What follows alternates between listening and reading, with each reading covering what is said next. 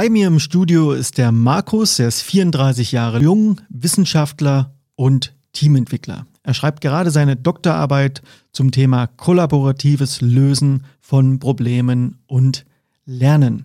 Mit ihm werde ich mich über den ganzen Bereich Teamentwicklung unterhalten. Wir werden uns über Agilität und kollaborative Zusammenarbeit austauschen.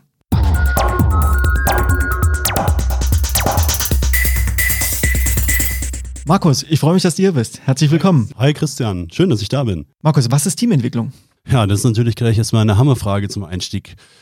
Ich kann vielleicht erstmal sagen, was Teamentwicklung aus meiner Perspektive ist. Teamentwicklung bedeutet für mich, ähm, Teams ins Lernen zu bringen, Teams ins Reflektieren zu bringen, äh, Teams dazu zu bringen, darüber nachzudenken, was sie eigentlich tun und wo sie hinwollen. Und die Frage vom Ist zum Soll zu begleiten, das ist für mich Teamentwicklung. Ist vielleicht ein bisschen abstrakt gesprochen, aber am Ende geht es darum, Teams dabei zu unterstützen, ihre Arbeit und ihr Tun besser machen zu können. Und ja, das ist vielleicht auch einer meiner Leitsprüche, Teams besser zu machen. Erzähl mal ein bisschen was über dich. Wie bist du denn persönlich zu dem Thema gekommen? Teamentwicklung, das ging irgendwie über einen Nebenjob im Studium los. Ich habe damals für eine Eventagentur gearbeitet, ähm, die Outdoor-Events gemacht hat. Und bei denen tat sich dann immer mehr diese Sparte auf, ähm, mehr in den inhaltlichen Bereich zu gehen. Und in dem Rahmen habe ich irgendwann eine Ausbildung zum Erlebnispädagogen gemacht. Ähm, und von da, ähm, im Gegensatz zu vielen anderen, eigentlich den Bereich der Erwachsenenbildung am spannendsten. Also wie kann ich mit der Methodik in der Erwachsenenbildung Fuß fassen? Und ähm, ja, das waren so die ersten Schnittpunkte. Dann kam weitere Ausbildung ähm, zum Team- und Personalentwickler dazu. Und ja, mittlerweile ähm, kann ich dieses methodische Know-how wirklich sehr gut dazu nutzen, Teams eben genau dahin zu bringen, äh, wie ich es eben beschrieben habe, ähm, in ihren Handeln besser zu werden ihre Ziele besser zu verfolgen und dabei auch authentisch zu bleiben. Ja. Jetzt sind wir ja beide viel in Unternehmen unterwegs und wir kennen ja da den Alltag, wie er abläuft in Unternehmen und weiß nicht, wie dir es geht, aber ich erlebe ja ganz häufig, dass ich dort gar nicht auf Teams treffe, sondern eher auf Gruppen von Menschen. Also Menschen, die irgendwie willkürlich zusammengeworfen wurden oder in Funktionsabteilungen zusammengefasst werden und dann wird aber immer mit großen Worten von Teamentwicklung und Teams und wir müssen unsere Teams besser machen und so weiter gesprochen. Wie stehst denn du dazu? Ja, also ich kenne das Bild, was du beschreibst, sehr gut. Ähm ja, die Frage ist äh, die des Fokus. Ne? Also wie äh, hat das Team des Fokus, den Fokus einfach nebeneinander zu agieren und formell ein Team zu sein oder kommt man dahin, dass man äh, gemeinsam zum Beispiel Probleme löst. Ähm, das ist der, für mich der Punkt, der ein Team ausmacht. Also das gegenseitige Aufeinander einlassen und das Miteinander arbeiten und nicht das nebenher arbeiten. Und ähm, das, da tut sich gerade eine schöne Parallele auf, auch zu meinem Forschungsthema. Da geht es ja um, wie du schon beschrieben hast, um kollaboratives Arbeiten. Und für mich ist ganz spannend, so einen ganz grundlegenden Unterschied mal darzustellen zwischen Kooperation und Kollaboration. Kooperation ist für mich ein klar definierter, abgegrenzter Arbeitsbereich von mehreren. Das heißt, Person A macht Aufgabe A, Person B macht Aufgabe B, Person C macht Aufgabe C. Das kann durchaus asynchron funktionieren und wird am Ende zusammengeschoben. Das hat einen riesengroßen Vorteil, das geht sehr, sehr schnell. Und bringt genau dann den Erfolg, wenn das nötige Know-how, um ein Problem zu lösen, schon da ist. Auf der anderen Seite, das, womit ich mich hauptsächlich beschäftige, ist Kollaboration. Da gibt es eben keine so strenge Arbeitsteilung ähm, oder da ist es nicht so stark voneinander abgegrenzt. Ne? Also man interagiert viel mehr miteinander, man diskutiert miteinander, man reflektiert miteinander und so kann man Wissen neu konstruieren. Man sagt auch co-konstruieren. Ein anderer Riesenvorteil ist, dass man wenn man das so gemeinsam tut, ähm, ich glaube, man nennt es auch T-Shape-Modell, einfach von dem Wissen der anderen profitiert und selber daran weiterlernt. Ne? Also nehmen wir mal ein ganz klassisches Beispiel. In einem crossfunktionalen Team habe ich einerseits einen Programmierer und einen Grafiker sitzen. Wenn die arbeiten oder Probleme zusammen lösen, wird der Grafiker vom Programmierer lernen und andersrum. Und im besten Fall werden sie gemeinsam neues Wissen konstruieren, also Wissen, was vorher noch nicht da war. Und das ist dann wiederum ja, ein ganz wichtiger Ausgangspunkt für das Thema Innovation. Ne? Also Innovation ist ja per se sind Lösungen, die so in dieser Art vorher in diesem Team noch nicht bestanden haben. Bevor wir da vielleicht noch mal ein bisschen weiter drauf eingehen, würde mich trotzdem erstmal interessieren, was braucht denn eigentlich ein gutes Team? Ich glaube, auch dafür gibt es keine pauschale Antwort. Ähm, das hängt von den lokalen Gegebenheiten äh, der jeweiligen Teams ab. Ein sehr, sehr starker Markerpunkt, äh, den ich trotzdem immer wieder feststellen kann bei guten Teams, ist das Thema Freiheit. Also Teams dürfen selbstständig agieren, Teams wird vertraut, ähm, dass sie die Probleme selbstständig lösen, weil sie sind am Ende die ja, das Fachpersonal für die Probleme. Und ohne Freiheit kann ein Team, glaube ich, nicht das Potenzial abrufen, was es theoretisch imstande wäre, abzurufen. Ist es nur mit der Freiheit getan oder braucht ein Team vielleicht auch sowas wie gemeinsame Ziele? Also nicht nur gemeinsame Ziele, aber man muss ja wissen, wo soll die Reise hingehen. Ich würde es vielleicht sogar noch ein bisschen abschwächen. Es braucht vielleicht nicht unbedingt ein gemeinsames Ziel, aber es braucht eine gemeinsame Richtung. Ähm, das ist ganz wichtig, dass man weiß, worauf arbeitet man hin es braucht natürlich auch äh, Vertrauen untereinander und dann ist man ja ganz schnell auch bei den Scrum-Werten. Ähm, genau, und so gibt es verschiedene Faktoren, aber nochmal zu sagen, ich glaube nicht, dass jedes Team auf der Welt genau dieselben Faktoren braucht. Ähm, es hängt einfach von ganz vielen ab und es lohnt sich immer wieder da ganz genau raufzublicken, was ist die Ausgangslage, wo will man hin. So, jetzt hast du ja gerade schon die Scrum-Werte erwähnt. Vielleicht zum Hintergrund, du hast bei mir die Ausbildung zum Scrum Master absolviert und bist ja da, so wie ich das verfolgen konnte, eine neue Welt eingetaucht, die sich, glaube ich, sehr, sehr gut mit deiner sowieso bestehenden Forschungswelt und mit der Leidenschaft, die du entwickelt hast im Bereich Teamentwicklung, sehr, sehr gut verbunden hat. Wie war denn das für dich, als du das kennengelernt hast und was hat das mit dir nochmal gemacht? Ich habe mich schon seit Jahren mit dem Thema Teamentwicklung beschäftigt und äh, für mein Dafürhalten auch immer ja, sehr fundiert und als ich dann bei dir saß und dann mich, sich mir eine ganz neue Welt erschlossen hat, ich hatte vorher relativ wenig Kontakt zu Agilität und auch zu Scrum, ähm, dann ging mir wirklich ein Licht auf. Das war so, auf einmal haben Puzzleteile zusammengepasst, die vorher nicht zusammengepasst haben. Und ähm,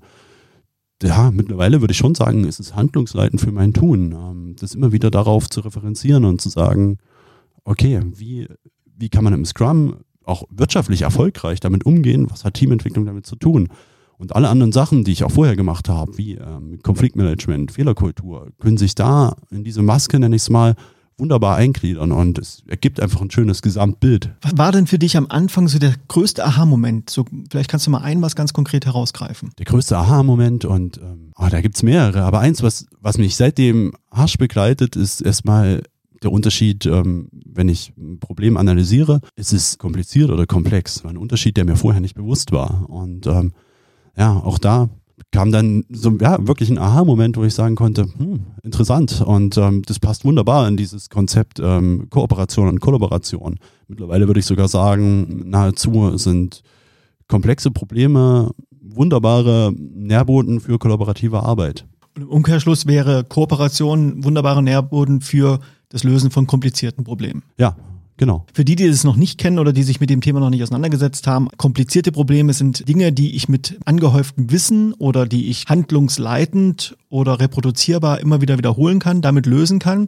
Und komplexe Probleme sind Herausforderungen, wo ich keinen Plan mir aufstellen kann, keine Routine mir entwickeln kann, um ein komplexes Problem, also eine Unvorhersehbarkeit zu lösen. Da muss ich also situativ agieren, muss situativ mich aufstellen mit den Menschen, mit denen ich mich umgebe, gemeinsam mich in die Lage versetzen, schnell, dynamisch auf eine noch nicht vorhandene Lösung hinzuarbeiten. Genau, mein Credo wäre, dass genau das eben am besten funktionieren kann, wenn ich wirklich kollaborativ arbeite. Und ähm, das ist was, was ich aber auch immer wieder anprangern muss. Ähm, das Label kollaborativ steht äh, heutzutage ganz schnell irgendwo oben drüber, ohne dass das wirklich getan wird. Ne? Also dann ist es am Ende doch wieder ein arbeitsteiliges, äh, kooperatives Arbeiten. Und ja, der Faktor, wann, wann nimmt man sich als Unternehmen oder als Team überhaupt mal die Zeit, wirklich synchron miteinander zu arbeiten und wirklich mal die Zeit für Reflexion. Und darin liegt für mich der Unterschied. Es ist ein prozessorientierteres Denken. Es ist kein zielorientiertes Denken, wie komme ich ja, möglichst ganz schnell ans Ziel, sondern man schaut immer wieder auf den Prozess und vergisst, wenn man das eben nicht macht oder man sollte eben nicht vergessen, dass man im Prozess wirklich immer weiter dazulernt und so seinen Wirkungsgrad steigern kann. Und am Ende, ja, kann man es vielleicht mit einer exponentiellen Funktion beschreiben. Was am Anfang ein bisschen länger dauert, ist am Ende bedeutend schneller. Ich würde vorschlagen, dass wir jetzt mal so ganz konkret in die Praxis wechseln. Das heißt, also wir haben ja gesagt, das Thema Teamentwicklung, kollaboratives Arbeiten und natürlich auch das Thema Agilität, da kommt man ja heute gar nicht mehr dran vorbei. Wenn ich jetzt also so ein kleines Unternehmen bin oder ein großes Unternehmen bin, vielleicht machen wir es gar nicht an der Größe fest. Und ich merke, dass die Herausforderungen des Marktes für mich immer größer, fast unlösbarer werden. Das heißt, immer schneller, immer umfangreichere Anforderungsänderungen, die auf mich zukommen. Ich muss darauf reagieren. Ich merke aber, mit meiner Organisation bin ich nicht in der Lage, schnell und kosteneffizient genug auf diese neuen Themen zu reagieren und geschweige denn überhaupt approbat genug, also innovativ genug vielleicht sogar oder umfangreich genug auf die Herausforderungen zu reagieren, die da an mich gestellt werden. Und ich habe also gehört oder erkannt, dass das Thema Zusammenarbeit in Teams, kollaboratives Zusammenarbeiten auf Basis, meinetwegen Ideen, die aus der Welt kommen, die dann mit so Labels wie Agilität überschrieben sind, dass das eine Lösung sein kann. Viele andere Unternehmen machen das, die scheinen damit erfolgreich zu sein. Und ich habe mich also dazu durchgerungen, als Geschäftsführer das Ganze anzugehen. Was sollte ich denn dann als nächstes tun, wenn ich das Zielbild habe? Ich möchte, dass ich ein Unternehmen habe, was zum Markt hin mit einer sehr hohen Wertschöpfung in Teams kollaborativ arbeitet. Als allererstes ähm, sollte ich mal die betreffenden Leute aus dem Team fragen, ob sie sich das überhaupt vorstellen können, ob sie diesen Schritt gehen wollen. Weil es ist natürlich ein ungewohnter Schritt und der ist auch nicht immer leicht. Also der wird ein Team immer wieder vor Herausforderungen stellen, weil ja, Konflikte und Probleme entstehen immer, wenn Menschen zusammenarbeiten. Und ähm, wenn man das Commitment sozusagen hat, ähm, auch vom Team, dass es das tun möchte, ja, dann kommt man an den nächsten Punkt, wo man entscheiden muss, ähm, kriegen wir das alleine hin oder brauchen wir professionelle Unterstützung? Ähm, ja, jetzt ist es natürlich für mich klar immer der Weg zu sagen, ja, holt euch lieber professionelle Unterstützung. Das, damit könnt ihr einfach abkürzen. Damit könnt ihr unglaublich viel Zeit sparen. Ähm, ja, nicht ohne Grund gibt es Leute wie uns, die eben genau das tun. Ne? Und dazu unterstützen, da Wege aufzuzeigen und ein Team erstmal dahingehend handlungsfähig zu machen, weil ich glaube nicht, dass man das als von Natur aus gegeben sehen kann dafür ist das Thema zu, zu groß einfach. Jetzt könnte man uns aber unterstellen, dadurch, dass wir halt im Consulting-Bereich unterwegs sind, dass wir das natürlich sagen müssen, weil wir wollen ja irgendwie unsere Dienstleistung verkaufen. Vielleicht werben wir an der Stelle mal mit Argumenten dafür, dass es wirklich sinnvoll sein kann, weil das klang jetzt ein bisschen sehr einfach für mich zu sagen, naja, ich frage erstmal die Leute, ob die überhaupt so arbeiten wollen. Da gibt es aber oft in Unternehmen noch eine Personengruppe dazwischen, nämlich die Führungskräfte, die da ja auch noch im Wörtchen mitzureden haben. Plus, wenn die natürlich verstehen, wenn die jetzt in Teams mehr zusammenarbeiten, was macht denn das eigentlich mir, meiner Rolle? Also ist es so einfach, einfach nur zu fragen oder wie komme ich denn wirklich von diesem Ausgangspunkt, dass ich also als Unternehmen erkenne, ich muss irgendwie was verändern, weil so kann es nicht weitergehen, hin zu dem Punkt, dass ich am Ende wirklich in solchen Teams arbeite, mit der Rückschau auf alles das, was ich habe. Ich habe eben unter Umständen eine Firmenkultur und auch Strukturen, die über mehrere Jahrzehnte gewachsen sind. Die Führungskräfte äh, müssen natürlich da auch dahinter stehen, vollkommen klar. Es ist dann natürlich ein, äh, ein, schwieriger Prozess manchmal, weil man seine Rolle als Führungskraft mitunter neu definieren muss. Ähm, vielleicht kommt man weg vom klassischen äh, Wasserfall-Projektmanagement und geht eben in agile Methoden, wie beispielsweise Scrum rein, wo man dann als Führungskraft vielleicht die Rolle des Scrum Masters oder des Product Owners hat. Ähm, die aber per se erstmal anders funktionieren als das, was man bisher getan hat. Aber wie machst du das? Jetzt gehen wir ja wirklich mitten rein. Also ich bin eine Führungskraft, ich zeichne jetzt mal so ein bisschen stereotypisch ein Bild. Ich genieße einen schönen Bonus, ein deutlich besseres Gehalt, ich habe diverse Vorzüge, die ich nur in dieser Position bekomme. Und jetzt kommt mir jemand, zum Beispiel du, und sagt mir, also wenn ihr das wollt, was euer Chef da jetzt vorhat, dann müsst ihr eure eigene Rolle eigentlich auflösen oder ihr müsst euch da eigentlich in Frage stellen. Ich meine, dass da natürlich die Leute nicht Juhu schreien und dass da natürlich sofort Widerstand entsteht, ist, glaube ich, klar. Ist es wirklich so einfach, wie du es gesagt hast, na, dann werden die halt einfach Scrum Master oder Product Owner oder braucht es da vielleicht noch ein bisschen mehr? Ja, natürlich braucht es da mehr. Ne? Also es ähm, geht ja erstmal grundlegend um eine Frage der Haltung. Also auch da mit einer Führungskraft mal zu reflektieren, wo willst du eigentlich hin in deinem täglichen Tun? Ist diese Form der Arbeit, wie du sie gerade ausübst, wirklich das, was dich zutiefst erfüllt? Oder führst du nur aus und hast einen Job, wo du morgens hingehst und abends heimgehst und Geld verdienst? Und ist das vielleicht nicht ein bisschen schade? Da sind wir dann schon im Grenzbereich zum Coaching, wo man also wirklich auch mal die Sinnfragen stellt. Macht die Sache natürlich nicht einfacher, weil ein Teil der Führungskräfte wird vielleicht sagen, ja, eigentlich ist dieser Job gar nicht das, was ich machen will. Ein anderer Teil wird aber sagen, hey, ich will genau das machen. Ich habe schon immer das gemacht und ich werde einen Teufel tun, das hier zu lassen. Du merkst im Gespräch jetzt hier, dass wir da natürlich eine Menge Hürden haben an der Stelle, die es zu überspringen gilt. Das stimmt. Und ähm, andererseits bin ich ein großer Freund einfach von rationalen Argumenten. Ne? Und ähm, man kann natürlich erstmal einen Raum stellen und zu fragen, okay, ihr habt vielleicht Probleme am Markt, ihr könnt nicht mitschwimmen, was könnte man dann also tun? Ne? Also alle wollen immer Innovation, man muss aber erstmal fragen, wie kann ich überhaupt Nährboden für Innovation schaffen? Und das ist meines Erachtens zum Beispiel ein Weg, in dem ich in crossfunktionalen, kollaborativen Teams arbeite, weil ich so Voraussetzungen schaffe, dass verschiedene Expertisen und verschiedene Professionen zusammenkommen und sich neue Lösungen erdenken, die vorher nicht da waren. Und dafür brauche ich die Rahmenbedingungen und dafür brauche ich dann meines Erachtens Teamentwicklung. Ich brauche gute Teamentwicklung und ich brauche auch eine Führung, die Teams agieren lässt. Und genau dann sind wir an dem Punkt, wo man schon auch argumentativ überzeugen kann, wenn ihr dahin wollt, ist das einfach die notwendige Konsequenz. Jetzt spulen wir mal ein bisschen vor. Also wir haben diesen Prozess durchgeführt Es war erfolgreich. Die Menschen haben verstanden, dass es auch strukturelle Änderungen bedarf, wenn ich also neue Zusammenarbeitsformen erfolgreich ausprobieren und etablieren möchte. Also wir haben jetzt die Bereitschaft der Organisation oder der Menschenorganisation, die mit sehr viel Macht ausgestattet sind, diese Veränderung durchzuführen. Was wäre jetzt der nächste Schritt? Für mich ist der nächste Schritt, ähm, in den Workshop zu gehen, äh, nochmal wirklich Ziele oder zumindest Richtungen abzuklopfen, wo sie jetzt hingehen. Dann für mich als Trainer ganz klar in die Analyse zu gehen. Also was sind äh, die Rahmenbedingungen, die gerade bestehen? Wo will man hin? Eine Strategie zu entwickeln, Strategie abzusprechen und dann dementsprechend ähm, zu agieren, in zum Beispiel Form von einzelnen Trainings. Ne? Also habe ich jetzt ein Unternehmen, in dem per se einfach unter den Mitarbeitern viele Konflikte gibt, ähm, ja, vielleicht ähm, zeigt mir mal auf, wie normal Konflikte sind und welche Chance Konflikte überhaupt innehaben. Nämlich nicht nur sich zu streiten, sondern dass sie hemmungslos und schonungslos Problemfelder aufdecken und dass man dafür unglaublich dankbar sein kann, wenn schon Problemfelder äh, lokalisiert sind, weil dann kann man sich Gedanken darüber machen, wie man damit umgeht, wie man sie lösen kann, etc. Und so gibt's ähm, wie jetzt am Beispiel besprochen, ja, für jedes Team natürlich unterschiedliche Markerpunkte, wo man dann im Training ansetzt. Wer sollte alles Teil dieser Workshop sein, die du da vorschlägst? Möglichst alle, die irgendwie damit zu tun haben. Ja, also es ist sehr, sehr kontraproduktiv, wenn man sagt, okay, äh, wir haben jetzt das Team und ähm, ich schicke euch jetzt mal dahin, ich als Führungskraft äh, bleib jetzt zu Hause. Ne? Also ja, dann kommt im schlimmsten Fall das Team sehr motiviert zurück und ähm, fährt dann vor eine Wand, weil einfach die andere Seite des Teamleiters, der Teamleiterin die Erfahrung an der Stelle nicht hat und vielleicht auch nicht nachvollziehen kann, warum das Team jetzt so denkt, wie es gerade denkt. Und wenn ich ähm, wirklich ähm, einen Change-Prozess haben will, dann äh, betrifft das ja eben alle. Okay, also idealerweise sind die Führungskräfte mit dabei und diese Trainings finden statt, also diese, sagen wir mal, dieses Offenlegen auch von potenziellen Problemen und Herausforderungen, das findet dort vielleicht auch schon ansatzweise statt. Das braucht natürlich dann auch eine entsprechende Bearbeitung vor Ort. Das ist ja auch, unterscheidet ja so ein Stück weit auch so die, die agile Organisation von der klassischen Organisation. Der klassischen Organisation hat man ja gerade auch Führungskräfte, um solche potenziellen Probleme auch sehr strikt, manchmal auch von oben herab per Anweisung auch zu unterbinden.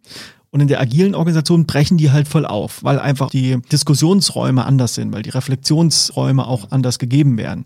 Jetzt habe ich aber immer noch kein Team. Wie geht's denn jetzt weiter? Ja, das Team passiert ja auch nicht auf Knopfdruck. Das ist einmal ganz wichtig zu sagen. Ähm, das ist oft so eine Erwartungshaltung. Jetzt machen wir ein Teamtraining, danach haben wir ein Team. Das passiert nicht. Also es kann im besten Falle der Punkt sein, wo ein Stein ins Rollen gebracht wird. Ein Team definiert sich einfach durchs gemeinsame Miteinander arbeiten, durch gemeinsames Reflektieren, durch das Leben gewisser Teamwerte, wie zum Beispiel der Scrum-Werte, was aber nicht die einzigen sind. Und ja, Team ist für mich auch immer ein Prozess. Ne? Also es gibt auch immer wieder Punkte, wo Teams enden, wo sich Teams ändern, etc.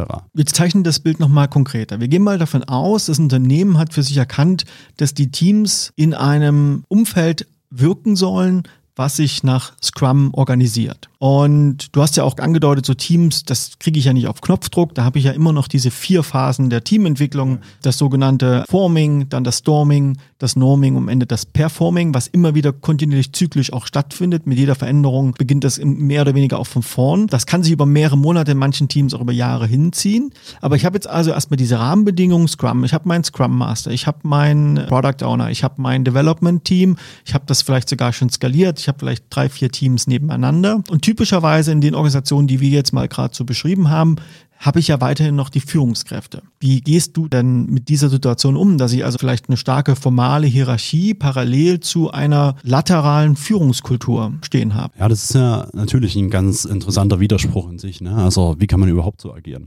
Ähm, ich würde erstmal schauen, was ist das für eine Führungskraft? Äh, wie ist die Person drauf?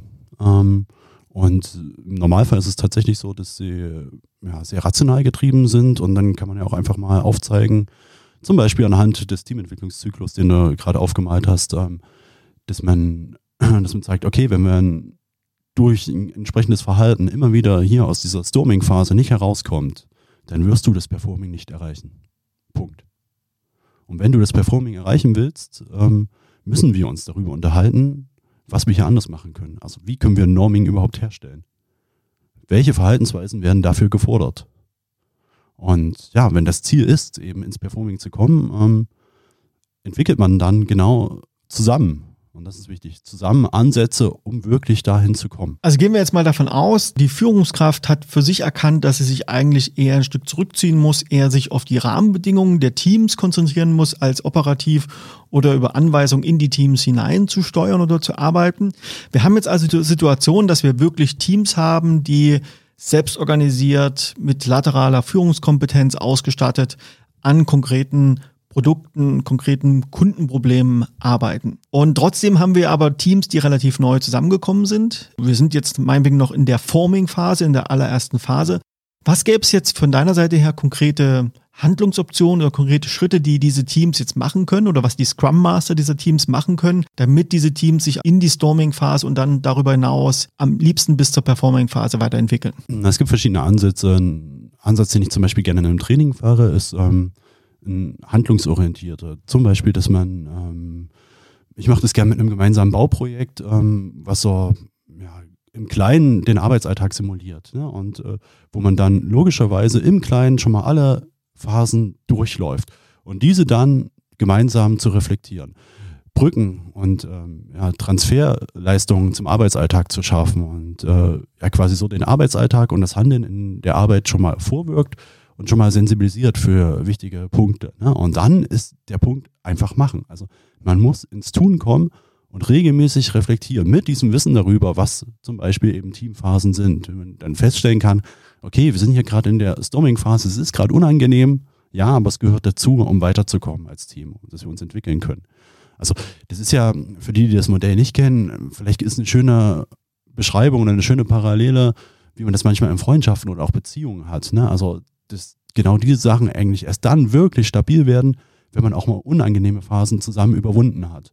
Das ist für mich immer ein schönes Bild, wo man sagt, das ist so ganz intensive Freundschaften habe ich eigentlich zum Beispiel mit den Leuten, mit denen ich auch schon Streit hatte, ne? Und wo man dann irgendwann äh, darüber gekommen ist, wo man gesagt hat, okay, wir haben diesen Streit gemeinsam überwunden und hängen uns jetzt nicht an den Streit fest, sondern wir gucken mal, welche Ursachen hatte das denn? Ne? Und wie können wir mit den Ursachen umgehen? Und wenn man dafür Lösungen findet, hebt man sich auf einmal auf ein ganz neues Niveau. Und das ist genau dieser Schritt, den eben auch ein Team braucht, um wirklich gut miteinander performen zu können. Also dieses gemeinsame Wachsen auch an den Herausforderungen und dieses Lernen dieser Selbstwirksamkeit, was so ein Team dann erfährt, wir haben diese Probleme überwunden, wir haben eigene Lösungen dafür entwickelt und sind dadurch auf die nächste Stufe gekommen erst. Genau, das ist, ähm, ja, du sagst gerade die Selbstwirksamkeit und das ist ein ganz zentraler Punkt, wenn das Team wirklich merkt, wir können das selber und wir sind zusammen im Team. Und jetzt braucht es an der Stelle den Trainer für diese Aufgabe nicht mehr, sondern jetzt haben wir eine Lernerfahrung für uns als Team gemacht. Das ist der Punkt, wo ich sage, dann habe ich als Trainer wirklich gute Arbeit abgeliefert. Weil das ist ja mein Ziel. Ich will bei einem Unternehmen keine permanente Abhängigkeit schaffen. Also es würde mir zutiefst in meinem Wertekatalog widersprechen. Sondern es geht darum, Teams handlungsfähig zu machen und den Teams diese Starthilfe zu geben und gegebenenfalls immer wieder Reflexionen reinzubringen. Und äh, die, das Team dabei natürlich methodisch zu unterstützen, äh, ja, das zu hinterfragen, was man gerade tut, weil muss immer schauen, aus welchem Kontext kommt das Team, kommt das aus einem sehr technischen Bereich, dann ist mitunter manchmal einfach das methodische Know-how nicht da, wie man sowas überhaupt angeht. Wenn ich zu diesen Themen noch keinen so richtigen Zugang gefunden habe und mir das von außen so ein Stück weit jetzt zum ersten Mal anhöre, könnte ich ja unter Umständen denken, dass das ganz schön zeitintensiv ist. Ich könnte mich sogar fragen, also wozu brauche ich das eigentlich? Klassischerweise wird das Ganze über eine Anweisung geregelt und dann wird es umgesetzt. Da muss ich nicht ewig diskutieren oder reflektieren oder was auch immer, sondern das muss dann einfach gemacht werden. Ich habe doch teure, super ausgebildete Mitarbeiter, damit die auf Anweisung hin schnellstmöglich beste neue Produkte entwickeln. Wo siehst du vielleicht nochmal eine Argumentationshilfe, es eben vielleicht doch zu probieren? Das Problem in der Anweisung ist ja folgendes. Ähm, wenn ich als Führungskraft eine Anweisung gebe, dann entspringt diese Anweisung allen Wissens, was ich in meinem Kopf trage. Habe ich jetzt ein Team von sieben, acht, zehn Leuten, ähm, ist das Wissen dieses Teams natürlich bedeutend größer und äh, vielleicht auch bedeutend passfähiger äh, für die Lösung, die überhaupt entstehen muss. Und ähm, ja, wenn ich eine Anweisung gebe, werde ich aber auf dieses Wissen in dieser Form so nicht zugreifen können. Dieses Wissen will ja leben, das dieses Wissen will sich entwickeln. Ne? Und wenn ich jetzt ein Team dazu bringe, selber Lösungen zu entwickeln, eben nicht auf meine Anweisung hin, sondern ähm, aus dem ganzen Wissenspool zu schöpfen, was man hat, ähm, dann kann ich davon ausgehen, dass die Qualität dieser Lösung und wahrscheinlich auch die Zeit, in der eine Lösung kommt, bedeutend besser ist. Und ja, das muss eigentlich für mich, es liegt es auf der Hand, dass es Grund genug ist, diese Zeit zu investieren. Und ich glaube, das ist das richtige Wort. Also ich investiere Zeit. Ich gehe natürlich erstmal eine Vorlesung, keine Frage. Aber ich kann davon ausgehen, dass ich hinterher einen anderen Return of Invest habe. Jetzt leben wir aber heute in einer Zeit, wo gerade junge Menschen dazu neigen, ihren Job doch regelmäßig zu wechseln. Und die Frage ist jetzt, hast du irgendwie auch in deiner Forschung Auswirkungen feststellen können, dass solche, wie du sie gerade beschrieben hast, solche reifen, maturen Teams, also so High-Performance-Teams, dass die auch hinsichtlich der Fluktuation der Mitarbeitenden auch nochmal eine ganz andere Stabilität zeigen. Ja, natürlich. Man muss sich erstmal fragen, warum wechseln Leute häufig den Job? Es geht ganz oft ähm, darum, dass man das Gefühl hat, sich nicht weiterentwickeln zu können an der Stelle. Das ist die Nummer eins Antwort. Ich kann mich nicht weiterentwickeln. Es geht viel weniger um Geld, als man manchmal so denkt. Und ja, wenn ich schaffe, Teams so aufzustellen, dass sie sich per se entwickeln können, dann nehme ich dieser Motivation zu wechseln eigentlich den wichtigsten Pfeiler.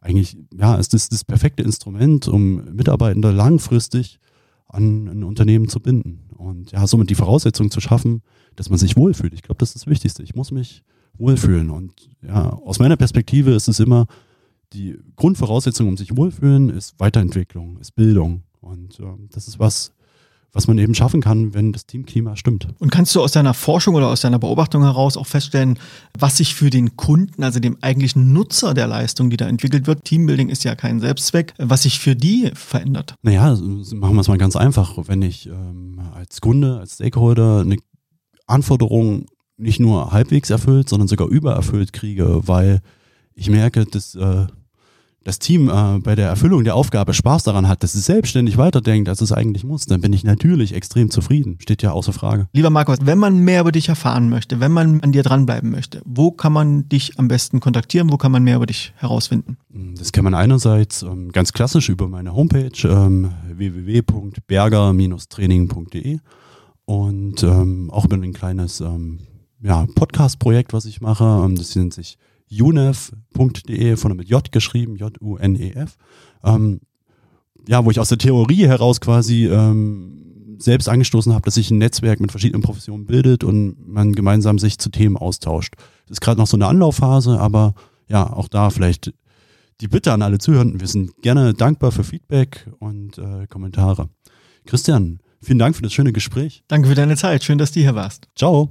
Und auch von meiner Seite nochmal der Hinweis, wenn euch dieser Podcast gefallen hat, dann lasst doch gerne auch ein Like da oder eine Rezension zum Podcast oder abonniert den Podcast gleich in eurer bevorzugten Podcast-App.